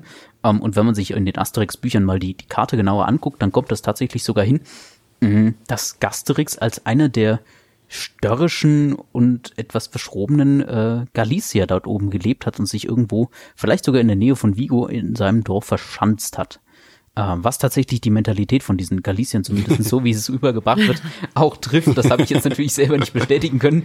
Ähm, aber ich weiß auch nicht, ob es da Zaubertrank gibt. Das, was wir getrunken haben, das hatte eher andere Wirkung. aber ja, die Sage wird dort zumindest gut hochgehalten. Äh, wir schauen hier gerade so ein bisschen auf die, die Fotos, die Frederik gemacht hat, die wir auch natürlich verlinken auf seinem Flickr-Profil, weil die wirklich sehr sehenswert sind. Und ähm, sind das Orangenbäume? Ja, oder? das sind Orangenbäume aus Sevilla. Ähm, die ganze Stadt ist mit kleinen Orangenbäumen gepflastert. Das heißt, in jeder engeren oder breiteren Straße hast du zwischen Bürgersteig und Straße diese Orangenbäume, die jetzt zumindest im Winter, als ich da war, voll getragen haben. Ähm, und das Lustigste ist, dass diese Orangen von den Einheimischen nicht abgeerntet werden und gegessen werden. Die liegen dann teilweise auf dem Boden und man fragt sich so, wieso werden die jetzt eigentlich nicht geerntet? Kann ich da nicht einfach mal eine mitnehmen? Ähm, das hat man mir relativ. Ich habe es nicht probiert, nachdem sie mir schon gesagt haben, äh, warum die volltragen. Mm, die sind nämlich total bitter und sauer. Das ist die Frucht, aus der die äh, Engländer ihre Marmelade bekommen, die werden dann eingesammelt und nach England verschifft, um da dann die Marmelade draus zu machen. Denn für die Spanier sind die einfach viel zu sauer. Was niemandem schmeckt, außer den Briten, ja. Scheinbar. Also die, die britische Marmelade hat sie auch nie wirklich aus Großbritannien rausgeschafft, oder? Also nach Spanien nicht. Aber es sieht auf jeden Fall auf den, den Bildern total beeindruckend aus, diese Bäume, die wirklich irgendwie mit übersät mit Orangen sind und mitten in der Stadt stehen. Es gibt dort diese. Und vorher blühen sie wunderschön in Weiß. Das sieht dann auch toll aus. Mhm. Es gibt dort einen, äh, ja, große Kirche. Ähm, hier ganz Südspanien wurde ja mal von den Mauren äh, heimgesucht, die dort ihre Kultur eingebracht haben und in ganz Südspanien merkt man davon auch noch sehr viel. Ähm, Gerade in äh, Granada mit der Alhambra merkt, sieht man das noch recht gut. Und eben auch in Sevilla hat man noch diese große Moschee gebaut, was mich dann irgendwann später mal zu einer großen Kirche umfunktioniert haben. Und bis heute ist die Bauweise doppelt erhalten. Man hat dieses riesige Kirchenschiff und noch irgendwelche Schatzkammern und so weiter, große Türme. Man hat aber auch den äh, großen Turm von der von der Moschee, äh, in dem man hochgeben kann über eine sehr komische Treppe. Tatsächlich ist es keine Treppe, sondern einfach nur eine schlangenförmige Rampe bis nach oben, damit der Esel nämlich auch dort hochkommt. Oh, da, genau, da gibt's nämlich die Story, dass da der König das so haben wollte. Er wollte keine Treppen, er wollte gerne zu Pferd in diesen Turm rauf und dann musste man nun mal Rampen bauen. ähm, auf jeden Fall stehen extrem viele von diesen äh, Obstbäumen, also diesen Orangenbäumen, auch in einem Garten mitten in dieser Kirche was für eine Kirche relativ ungewöhnlich ist, aber für so eine Moschee wohl total normal. Und auf der anderen Seite ist auch noch ein, ein großes Tor, äh, was aussieht wie von einer Moschee. Ähm, jetzt muss ich noch, noch fragen zu ähm, Gibraltar, weil es irgendwie direkt auch in, in der Region liegt. War, war ihr auch in Gibraltar? Also ich war, ja. ich war tatsächlich nicht in Gibraltar. Ich war nur in äh, Tarifa und Tanra, das ist so nebendran, nachdem man mir gesagt hat, Gibraltar, das ist irgendwie auch nur ein großer, langweiliger Fels mit Affen. ähm, das stimmt so nicht ganz. Ich sag da mal kurz was zu, dann kannst du in die Genau, weil, weil die, die einzigen zwei Sachen, die ich darüber weiß, sind irgendwie ein Stein mit Affen und äh, irgendwas mit äh, den Briten. Und die Affen sind auch wirklich lustig und die Briten auch. Also, ähm, äh, ja, das ist ein sehr, sehr merkwürdiger Ort, weil ähm, da das sogenannte Spanglish total vertreten ist. Also die Leute, die dort wohnen, oder also sei es jetzt ein Kellner oder ein Verkäufer, der fängt wirklich einen Satz auf Spanisch an und beendet ihn auf Englisch. Und manchmal wechselt er zwischendrin auch noch zweimal und du überlegst wirklich, auf welcher Sprache antworte ich jetzt, damit das hier funktioniert. Ähm, und das ähm, ist kurios, weil du auch diese, die ganz normalen, typisch britischen Postkisten, wie nennt man die nochmal, die, ja, ne, von der Post mhm. einfach die Briefkästen stehen hast und äh, die Telefonzellen aus England. Also man kann sich da das Klischeefoto aus England mitten in Spanien machen.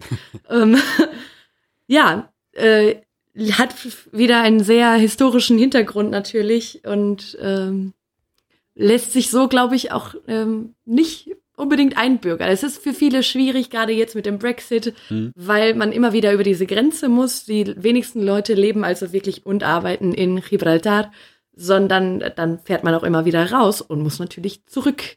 Ähm, und auch, auch schon vorm Brexit war das ein, ein echter Grenzübergang, oder wie? Ja, also es, wenn man mit dem Auto reinfuhr, musste man schon die Papiere vorzeigen mhm. und äh, in einer Schlange eben warten, bis man dran kam.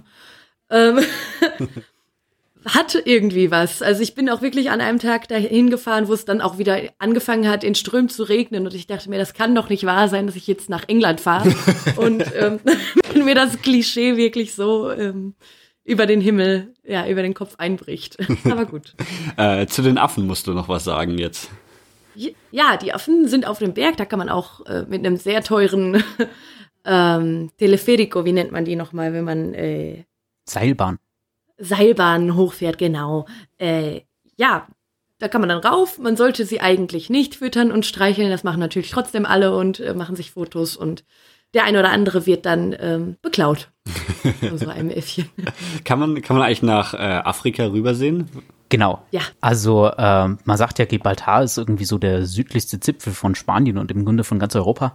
Äh, stimmt nicht ganz. Ein paar Kilometer geht's dann doch noch weiter nach Tarifa.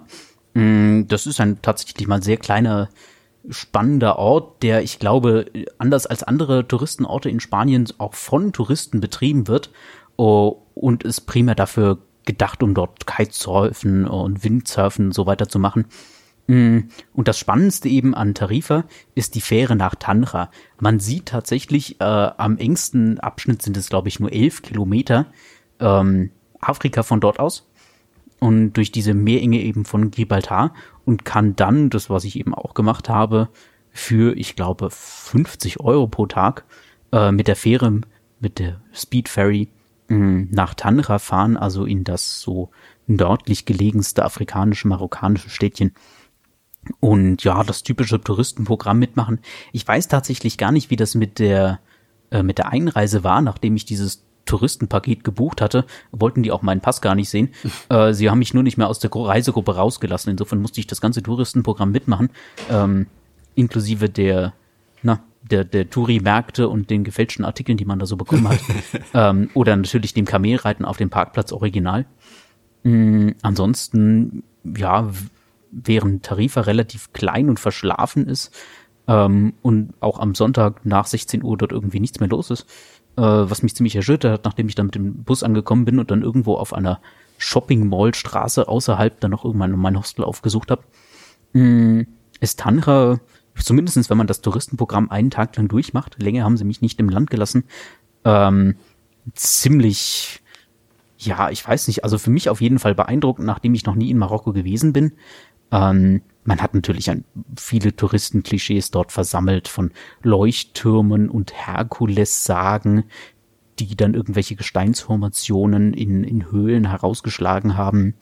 Äh, man sagt ja auch, dass, Manny, korrigier mich, ich glaube Herkules oder irgendein anderer äh, Götter- oder Gottverbundenes Geschöpf äh, so ein Spruchbanner eben in dieser Straße von Gibraltar äh, aufgespannt hat, ähm, ich kann es ins Lateinische leider nicht ganz übersetzen, so nach dem Motto, ähm, hier das Ende der Welt oder ab hier keine Welt mehr.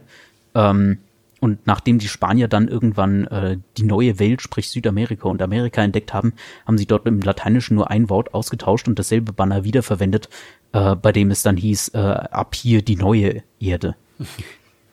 genau, ansonsten ist Marokko und, und Tantra natürlich sehr spektakulär. Man hat dort diese Märkte mit vielen Waren, die angeboten werden, ein Mittagessen, was einem präsentiert wird, ähm, sowohl die Touristenmärkte als auch die Handwerkermärkte und ein Gemüsemarkt, mh, auf dem man jetzt nicht so viel mitnehmen kann, außer Tee. Oh, da kann, kann ich auch noch was zu sagen, weil ich war auch einen Tag lang nur da und habe dann auf einem dieser Märkte plötzlich ein mulmiges Gefühl bekommen, weil ich dachte, irgendwas stimmt hier nicht.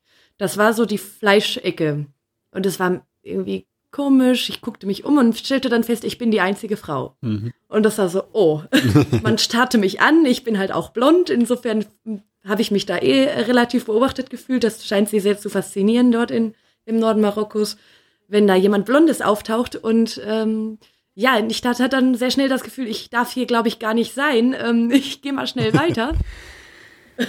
war in männlicher Begleitung, insofern war alles sicher, aber es war trotzdem mhm. so ein Aha-Moment für die Feministin in mir, die sagte, hups, ähm, da ist Europa ja dann doch irgendwie schöner, ähm, was Freiheiten angeht. Und äh, zum Beispiel habe ich in einem Geschäft äh, mir ein paar Dinge angeguckt und ähm, hatte überlegt, ob ich da jetzt was kaufe. Und dann kam eben ein Freund wieder zurück und sagte, ja, wie sieht's aus? Und dann hat der Verkäufer mit ihm verhandelt, ob ich das hier mm. gerne hätte. Und das war, oh, Moment, ich habe eine eigene Stimme, ich möchte da jetzt was zu sagen. Und das ist natürlich, das sind so ja. die Kultur-Crash-Momente, äh, in denen man überlegt, ach ja, es ist nicht alles wie zu Hause. Und da lernt man viel dazu. Das war sehr spannend. Gut, das ist mir jetzt tatsächlich irgendwie nicht passiert. Ähm, das einzig Spannende dort so am Kulturellen ist natürlich, für mich jetzt gewesen, ähm, die Tatsache, dass du dort irgendwie ja, hm, sagen wir mal, sehr andere Lebensstandards hast und die sich so auch auf dem Markt und auf der Straße vor dir ausbreiten äh, oder auch als kleines Kind getarnt irgendwie nicht mehr von dir ablassen wollen, wenn du dann doch irgendwas kaufen sollst und dann bitte, bitte, bitte doch dieses überteuerte Schmuckstück kaufen sollst. Ähm, ja, das und war für mich auch irgendwann anstrengend. Ich hatte so ein bisschen das Gefühl, das war der Tag, an dem ich am meisten Nein gesagt habe. Ja. Hm, war traurig. Es irgendwie. fällt auch nicht wirklich leicht, dann so, so einem kleinen nee. Kind zu sagen, hier, nein, das, das würde ich jetzt wirklich nicht kaufen. Ähm, und wenn man es dann doch dreimal übers Herz gebracht hat, dann interessiert das irgendwie trotzdem nicht und das läuft weiter hinterher. Ähm, Aber das ist wahrscheinlich auch genau halt so der Ort, wo irgendwie die, die, die reichen Touristen dann irgendwie mal kurz nach Marokko kommen und da auch wahrscheinlich dann nur für einen Tag oder sowas da sind, um dann wieder zurück nach Spanien zu fahren, Klar. oder?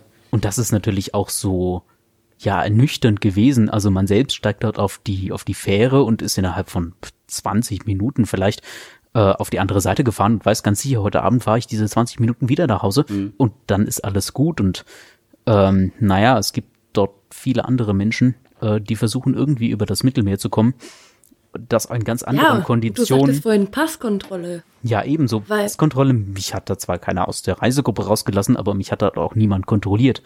Und für andere Menschen ist das ein, ein ganz anderer Weg und eine ganz andere Herausforderung, diese paar winzigen Kilometer, die dann doch so zwei große Zivilisationen voneinander trennen, irgendwie zu überwinden. Ähm, jetzt brauchen wir noch irgendeinen schöneren Abschluss, oder? Wir können ja noch ein bisschen was über Madrid erzählen. Melli. genau, da bist du, Ja. da bist du gerade eben, oder? In Madrid. Jetzt gerade, genau. ja, Madrid hat natürlich als Hauptstadt unglaublich viel zu bieten. Also ich glaube, wer, wer viel Abwechslung mag, der kommt hier auf jeden Fall auf seine Kosten. Ähm, es ist aber auch ein bisschen anstrengend dadurch, dass es Hauptstadt ist. Hier sind wirklich also vier Millionen Menschen und, äh, und die Touristen, ist ja klar. Und man muss also mit Menschenmassen ganz gut können, weil da ist dann doch nicht dieses spanische Ruhige, sondern auf einer Rolltreppe wird man auch schon mal angerempelt, wenn man es gewagt hat, nicht ganz rechts zu stehen.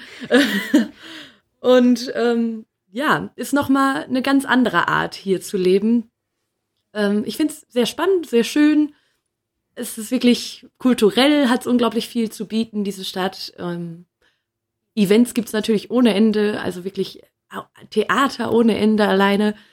Ähm, ja, was wollt ihr hören? Also, ich kann ja vielleicht mal so die touristische Sicht darauf schmeißen.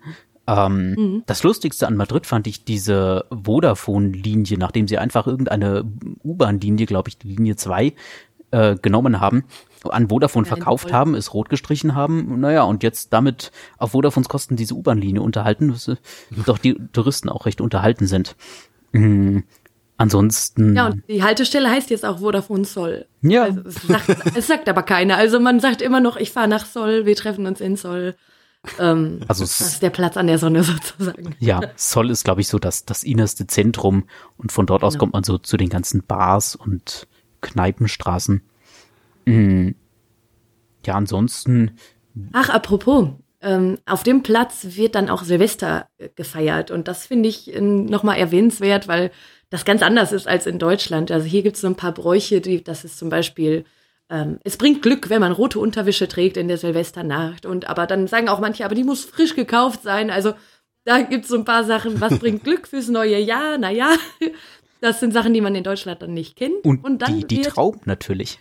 Genau, dann versammelt man sich nämlich auf diesem Plaza del Sol vor dem Rathaus und ähm, dann, wenn die, wenn es 12 Uhr ist, dann schlägt die Uhr eben zwölf Schläge und mit jedem Schlag ist es das Ziel, eine Weintraube zu essen. Und Das- wenn man das schafft, dann hat man Glück im neuen Jahr. Das dachte ich zumindestens auch lange oder zumindestens hat man mir das erzählt und dann irgendwann hat mir mal jemand anderes erzählt, äh, nein, du musst diese Trauben so schnell essen wie möglich und der Erste, der es geschafft hat, hat ganz besonderes Glück.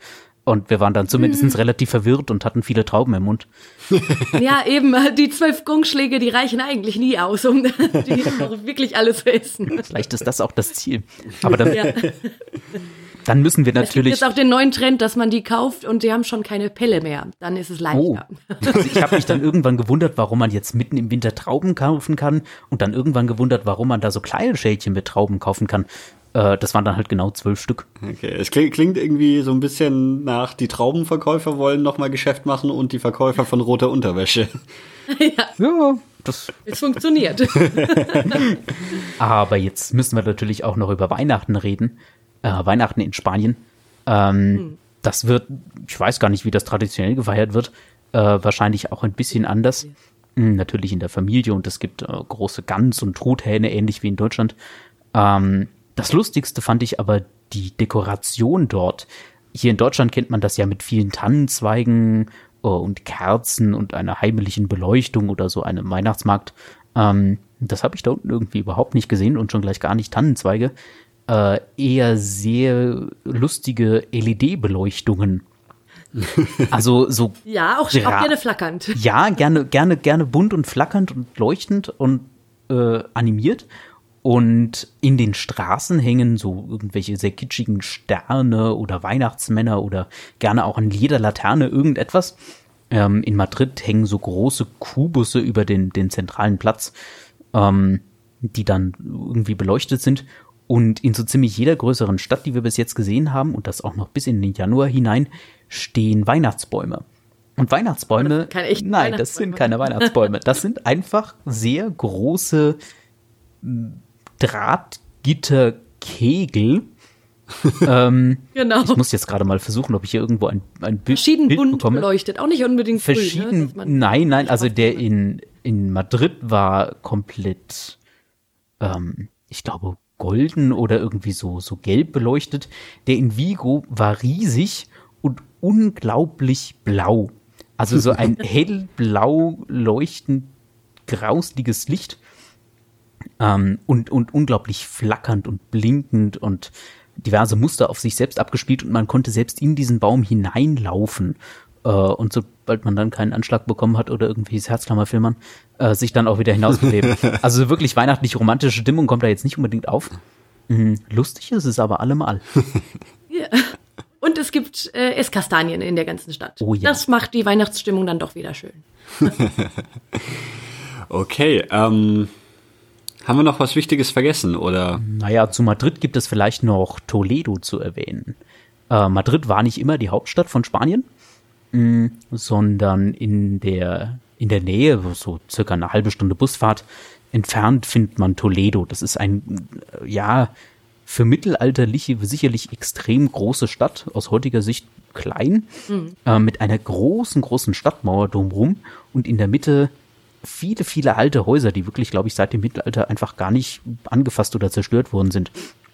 Und das Besondere eben neben der Tatsache, dass dort viele sehr große alte Gebäude stehen, viele Kirchen, äh, Schlösser und Burgen, die auch so in diese Stadt eingefasst sind, dass man ihre Größe kaum wahrnimmt, mh, weil sie halt so eng zwischen den Häusern stehen, äh, ist das Besondere an der Stadt, dass es vier oder fünf Religionen äh, sich dort wohlgefühlt haben und über die Zeit ausgebreitet haben und auch nebenher parallel recht gut existiert haben und dort ihre Monumentalbauten hingesetzt.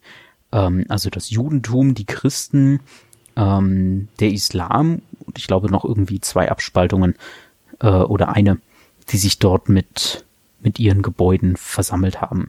Heutzutage natürlich auch ein bisschen touristisch, aber es ist auch alles im selben Sandstein gehalten. Man sieht es von, von außerhalb gar nicht wirklich.